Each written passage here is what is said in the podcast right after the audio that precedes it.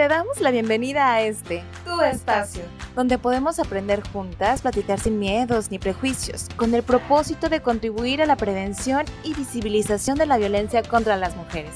Esto es Voces Violetas, una producción de Gobierno del Estado a través del Instituto Colimense de las Mujeres, apoyado por el Indesol en su programa PAIMED.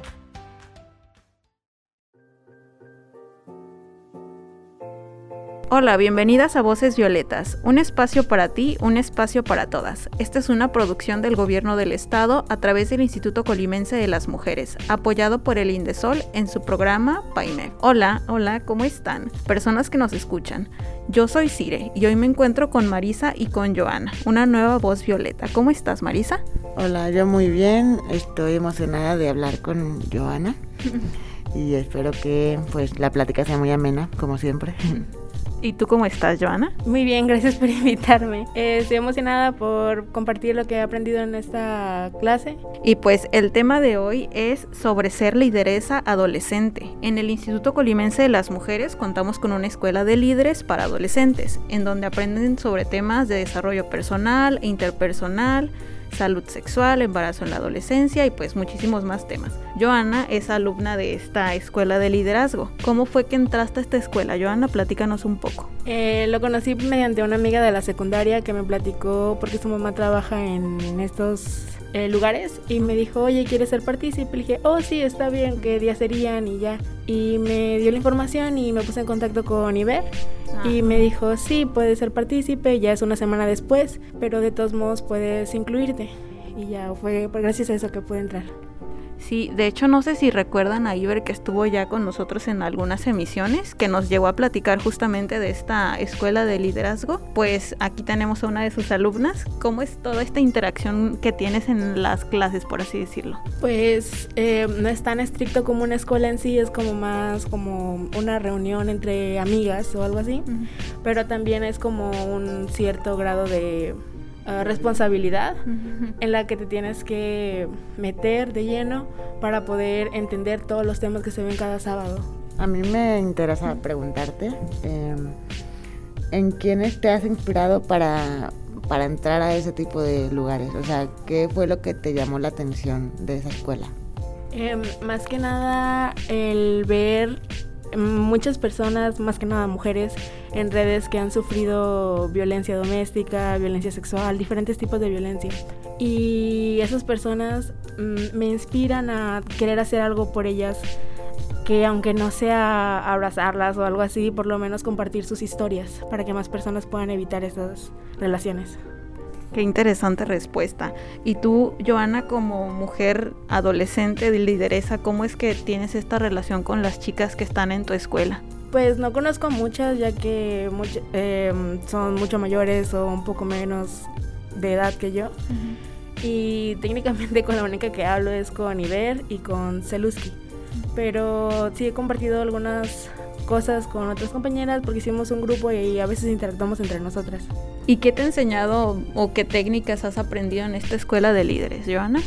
Pues mira, más que nada en las escuelas y en general en todos los ámbitos se nos ha, no enseñado, pero es más que obvio que a eso se refieren, que los niños tienen más rapidez, velocidad, inteligencia, fuerza que las mujeres. Y en esta escuela nos dicen que eso es un tema que nada que ver, que eso no es algo dependiente del género, sino que las mujeres podemos ser tan veloces, fuertes e inteligentes que los hombres. También nos han enseñado algunas de derechos sexuales y educación sexual básica, que muchas veces no se ven en las escuelas por tabúes o porque muchas personas no quieren que a sus hijos les enseñen eso.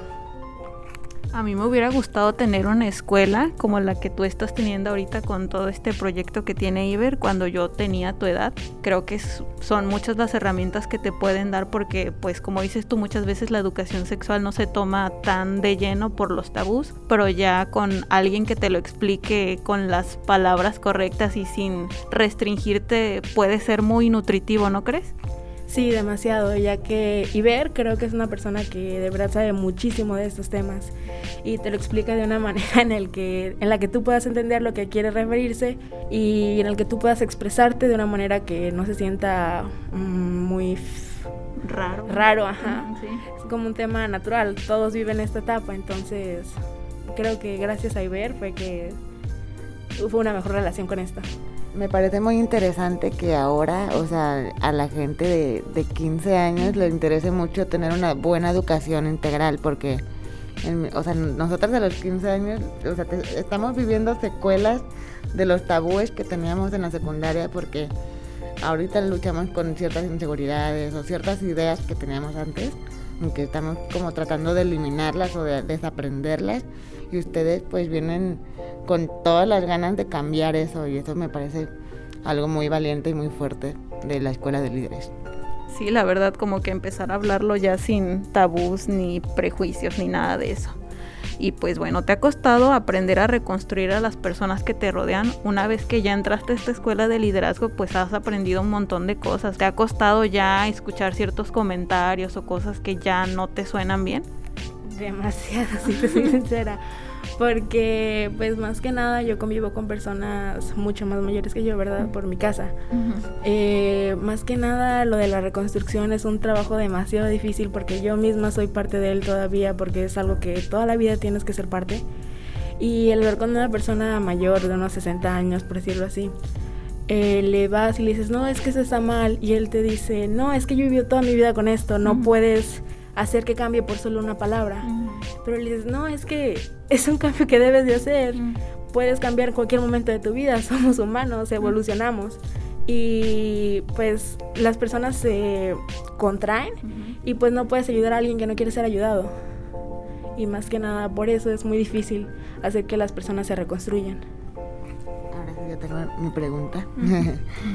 Eh, ¿Has obtenido respuestas positivas de parte de tus compañeros, compañeras y compañeros de clase fuera de la escuela? Sí, demasiadas. Y es muy bueno porque ahora las nuevas generaciones están tratando de adaptar a todos estos cambios y ellos mismos quieren ser los que hacen los cambios. Y pues no convivo demasiado con gente porque soy alguien muy retraída, por decirlo así, pero las personas con las que me junto sí son más liberales. Tratan de aprender todo el día, tratan de ser mejor persona, tratan de ser políticamente correcto y si tienen algún comentario malo o algo así, tratan de pues mejorarlo. Tratan de no ser la misma persona que hace un año y por decirlo así, ser una mejor persona cada día algo excelente también porque, o sea, a mi edad, bueno, a esa edad más bien, a, la edad de 15 años nos hubiera gustado bastante que hubiera redes de apoyo y que hubiera gente que, pues, tuviera la misma, el mismo tipo de pensamiento que tú para poder crecer juntos, porque nosotras no, no tuvimos mucho eso y, repito, o sea, fue muy difícil y la verdad es que ahora pueden crecer juventudes más, más sanas, más deconstruidas y bueno, es más, reconstruidas ahora sí, porque de construir es desaprender más, más que nada, ¿no? Y pues creo que me parece algo muy bonito. Y qué bonito que lo compartas, Joana. Aquí tengo otra pregunta. ¿Cómo compartes con tu entorno el conocimiento que adquieres?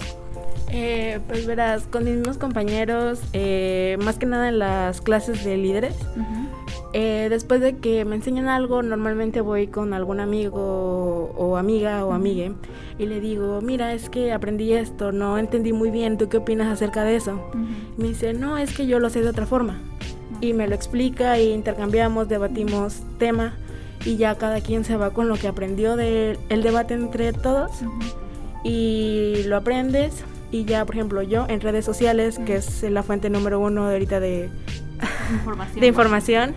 Eh, trato de compartir en mi página de Instagram lo que entiendo, mis puntos personales y algunas cosas que rescato de internet para que más personas puedan tener el acceso a esa información. Creo que es una estrategia en la que ahora las personas jóvenes tenemos de eh, poder expresarnos y a través de las redes sociales pues es algo muy bueno porque la verdad pues es, es una voz que no tenían las personas que vivieron hace tiempo, nuestros papás, nuestros abuelos, y creo que es una buena estrategia. ¿Hay alguna estrategia que tengas como para llegar a más personas, ya sea a través de algún conversatorio entre amigas o...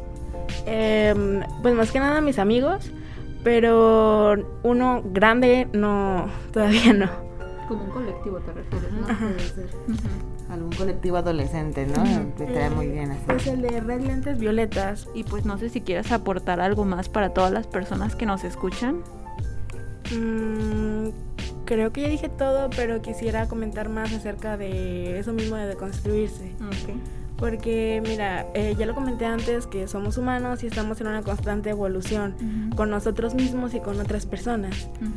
Em, y creo que el hecho de deconstruirte es una de las cosas más difíciles que puedes vivir en toda tu vida, principalmente si fuiste criado en un ambiente muy fuerte o muy hostigador.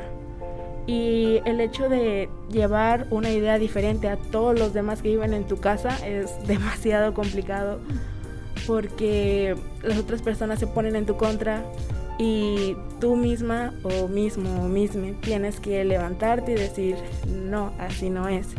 Y estás como un punto débil, siendo que son demás otras personas y más grandes que tú que te pueden decir, no, es que yo tengo más experiencia, tú no puedes ser la que sabe más. Eres chica, no tienes la suficiente sabiduría para decirme qué hacer y qué no hacer. Y he visto unos, unos foros de la ONU que varios jóvenes se han ido a dar charlas y las demás personas se podrían sentir a lo mejor hostigadas porque ven a alguien mucho menor que ellos dando una charla que ellos jamás se podrían imaginar que alguien chico diera. Y Creo que más que nada es eso, que deberían de darle más valor a los chicos y que no solo porque son más chicos que ellos, no los tomen, ajá, significa que saben menos.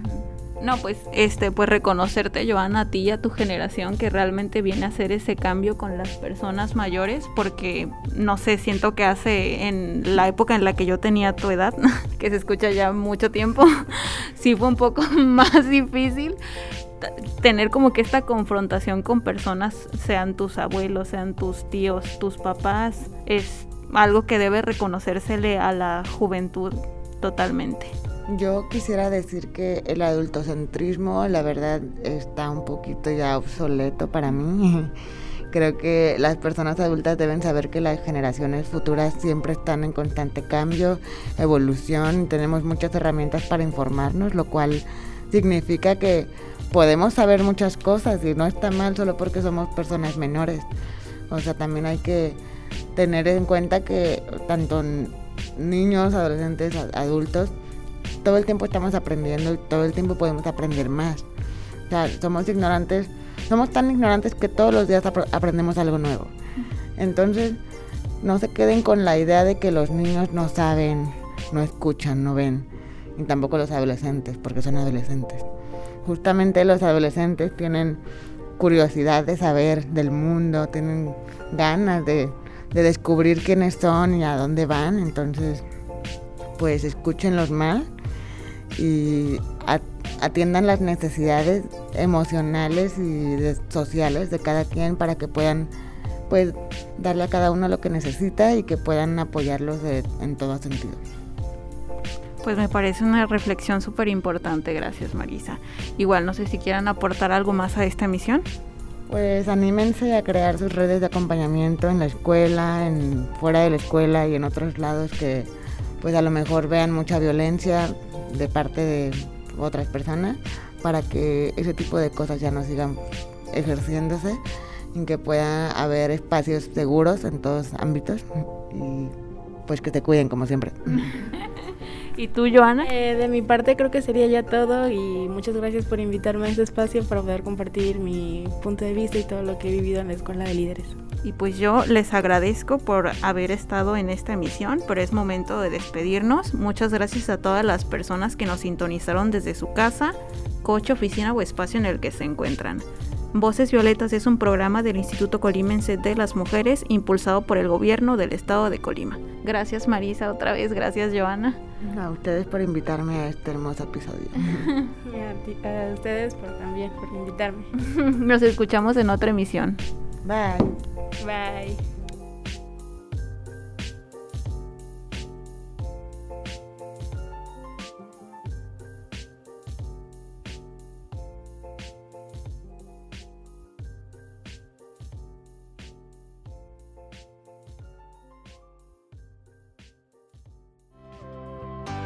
Gracias por sintonizar Voces Violetas. Un espacio para ti, un espacio para todos. Un lugar para aprender, escuchar y conocernos. Esta es una producción del Gobierno del Estado de Colima a través del Instituto Colimense de las Mujeres, apoyado por Indesol en su programa PAIME.